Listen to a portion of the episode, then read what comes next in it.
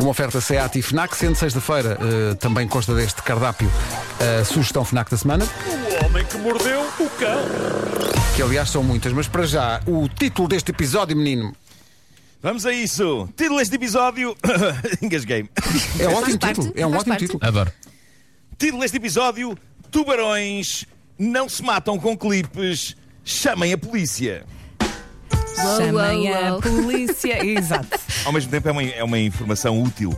Ahm, bom, está a acontecer pelo mundo toda uma campanha na qual eu estou a 100% sobre a preservação dos tubarões e contra as caçadas cruéis e insanas que o homem anda a levar a cabo contra estes animais incríveis. Nós não descansamos enquanto não dermos cabo de tudo, vai desde a natureza que nos rodeia até ao nosso semelhante. Nós vamos, vamos dar cabo de tudo numa vã tentativa de demonstrarmos que somos quem manda. O que é muito, muito deprimente. Dito isto, eu li um artigo sobre este problema da caça aos tubarões eh, que fala sobre uma coisa que me fez rir e não tem a ver com a caça aos tubarões, porque isso não tem piada nenhuma, mas tem a ver com as atuais tentativas de resolver o mundo tendo mais cuidado com as palavras e com a linguagem. O que se passa é que há um biólogo marinho, Leonardo Guida, da eh, Sociedade. Na verdade, ele chama-se Leonardo Margarida, não é? Claro. Deve ser o- a maneira como lhe chamam. Leonardo Guida. Bom, eh, da Sociedade de Conservação Marinha da Austrália, que pede que o mundo deixe de chamar ataques àquilo que alguns tubarões fazem quando nos encontram e que está imortalizado no clássico de 1975 do Spielberg, Tubarão. Ele pede que se passe a moderar a linguagem quando se fala de ataques de tubarões, para evitar pintar os tubarões com a fama de monstros assassinos e, e- e, portanto ele propõe que em vez de ataques se passe a chamar aos momentos em que tubarões ahm, afinfam com os dentes em humanos interações ou encontros negativos. o problema desta linguagem Encontros é que eu não sei até que ponto. Eu não sei até que ponto as pessoas, quando estão no hospital ou quando levam alguém a quem isto aconteceu ao hospital, conseguem ter esse discernimento na altura de explicar aos médicos o que aconteceu. Senhor doutor, salve esta pessoa que teve, teve um encontro negativo com um tubarão. Ah, en- encontro negativo, eu diria que é um atentado ao próprio carisma do tubarão. Eu, eu não sei se, se os tubarões falassem, se iriam aprovar esta designação para aquilo que eles fazem com a sua incrível dentição. Eu acho que se eu fosse tubarão, dizia: não, não, pá, podem continuar a dizer ataques, nem que seja porque é o que vocês merecem com aquilo que fazem connosco, nomeadamente sopa das nossas sim. barbatanas. É verdade. Portanto, eu tomei nota da sugestão deste senhor da Sociedade de Conservação Marinha da Austrália sobre a maneira como devemos falar da hora da refeição dos tubarões no momento em que somos o prato principal. No entanto, queria propor uma coisa mais eficaz para evitarmos o peso da imagem do tubarão como um animal que nos ataca. Deixá-lo sossegado e não nadar ao pé dele. Ah, estar. isto é mais. Tu Isto é mais eficaz do que semântica. A semântica não nos safa quando estamos no mar com tubarões à volta. Podemos achas que tentar, mas eu acho que eles não vão nisso. Tu achas que o tubarão olha para nós como nós olhamos para o sushi?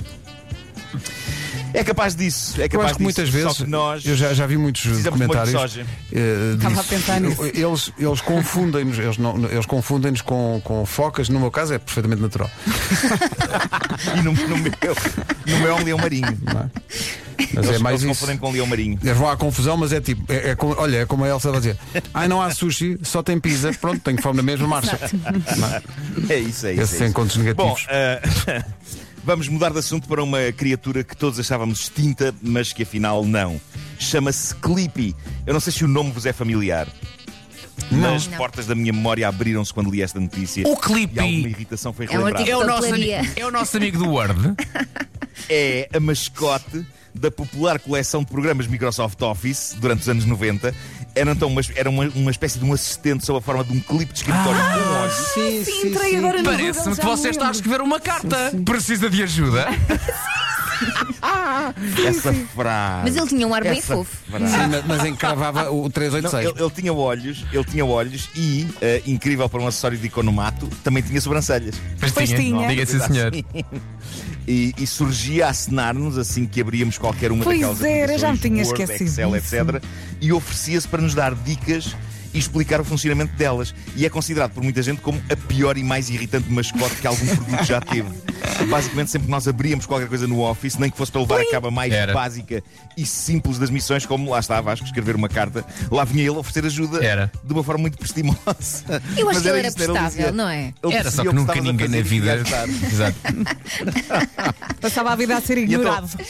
aparecia num pop-up que eu, se bem me lembro, epá, aquilo, não, aquilo não era fácil de desligar. Não era, não. Do, do diacho do clipe e me saltar à vista, mesmo passados anos de eu estar a usar o Office. Ele simplesmente aparecia sempre bem intencionado, sem dúvida, mas a agastar o utilizador. Não só porque, porque o utilizador não precisava de ajuda, mas também porque o sacana do clipe nunca desistia. Nunca desistia. Pois bem, quando todo o mundo julgava que, nas versões mais recentes desse software, o prestável clipe se tinha reformado, eis que o pessoal da Microsoft decide resgatá-lo. Então eles publicaram no Twitter uma imagem do clipe ontem com a mensagem: se esta imagem tiver 20 mil likes, nós substituímos o emoji do clipe de papel do Microsoft 365 com a do clipe.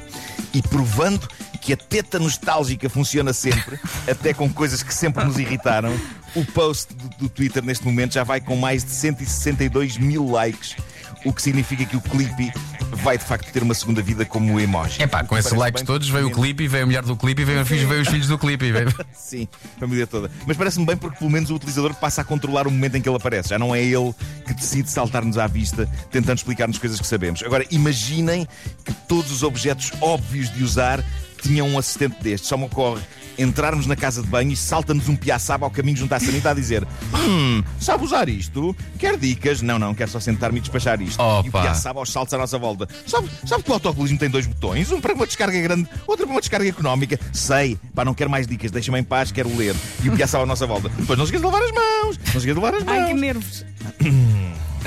Oh, Não Nuno, lavar as mãos, roda a torneira. Nuno, Isto é a voz de um piaçaba. era o Piazzi? Era o Piassi. Claro, era o Piassi com Y no fim. Claro, óbvio. O Piassi. é o Piassi. Vou desenhar o Piassi. Desenha, por Bom, favor. ah, eu encontrei uma história de terror e suspense impressionante no Reddit. É contada por uma jovem de 23 anos americana que viveu momentos dignos de um filme da série Halloween. E eu, eu pedi-vos há pouco, não sei, conseguiram arranjar o tema Sim, do filme sim, está Halloween? Pronto, uh, devíamos usar a música de filme Halloween para aumentar a atenção desta história porque isto é digno de filme. Uh, portanto, agora este é um momento mais pesado nesta edição do Homem que Mordeu o Cão. Ela diz o seguinte: É agora uma da manhã. Isto aconteceu há 20 minutos. Os meus olhos estão esbugalhados do choque. Tudo começou quando cheguei a casa tarde do trabalho. Tivemos uma reunião que se estendeu e cheguei a casa pelas 10 da noite. Tomei um duche, sequei o cabelo. Depois de secar o cabelo, fui jogar Red Dead Redemption. Estava muito confortável no meu sofá quando a minha gata Winnie faz um miado estranho. A gata só mia assim quando vê movimento no exterior.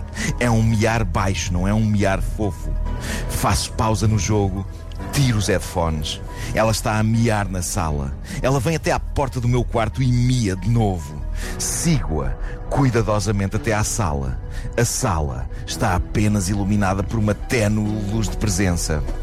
Vejo pela janela que no exterior a luz automática com sensor de movimento acende-se. A Winnie olha através das persianas e mia uma e outra vez.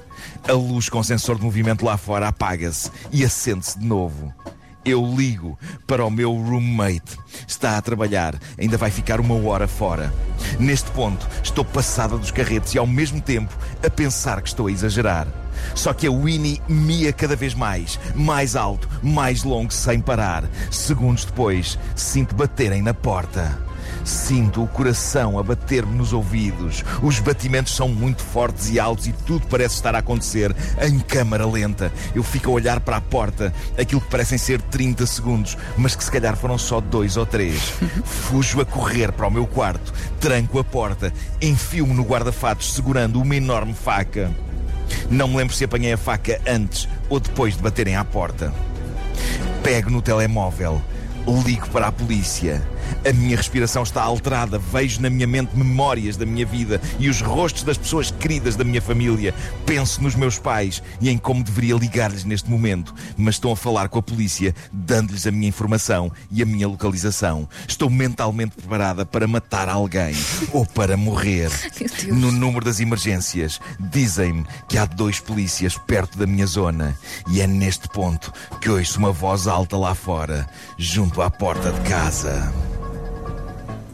Foi daqui que deram comida. Ai, meu Deus. Adoro o desfecho. Adoro. Estamos aqui todos ansiosos e a história termina assim. Ela diz: Sim, esqueci-me que tinha pedido comida e chamei a polícia. Ai, coitado do senhor que levou a comida. Bem, mas ao menos foi isto. Ela, ela podia ter tentado, sei lá, pensar que era ameaçador e ter atacado o homem de alguma maneira. Mas Coitado, pensem, só- ninguém morreu. Coitado. Está Está tudo bem. Ninguém E ela morreu, vai tudo jantar. ficou bem. Claro. E ela comeu, tem, tem comida. Tarde e más horas, mas Claro. tem comida. Pronto, está Final feliz. é. Final feliz mesmo. Casos da vida. Casos da vida no Homem que Mordeu o Cão. Olha, tens aí as sugestões FNACs por falar em casos da vida, há aí umas histórias fortes e tal e coisa. Eh, Enquanto procuras tenho- isso. eu vou pro- Enquanto vou procuras aqui isso, eu sabia. Óbvio, Eh, óbvio, Deixa-me não é? dizer que, Claro. atenção, eh, a mim, a mim a FNAC ofereceu-me aqui esta possibilidade de falar dos novos auriculares True Wireless da Sony, cujo modelo parece uma figura da, da Guerra das Estrelas, porque é, é WF-1000XM4. Bom.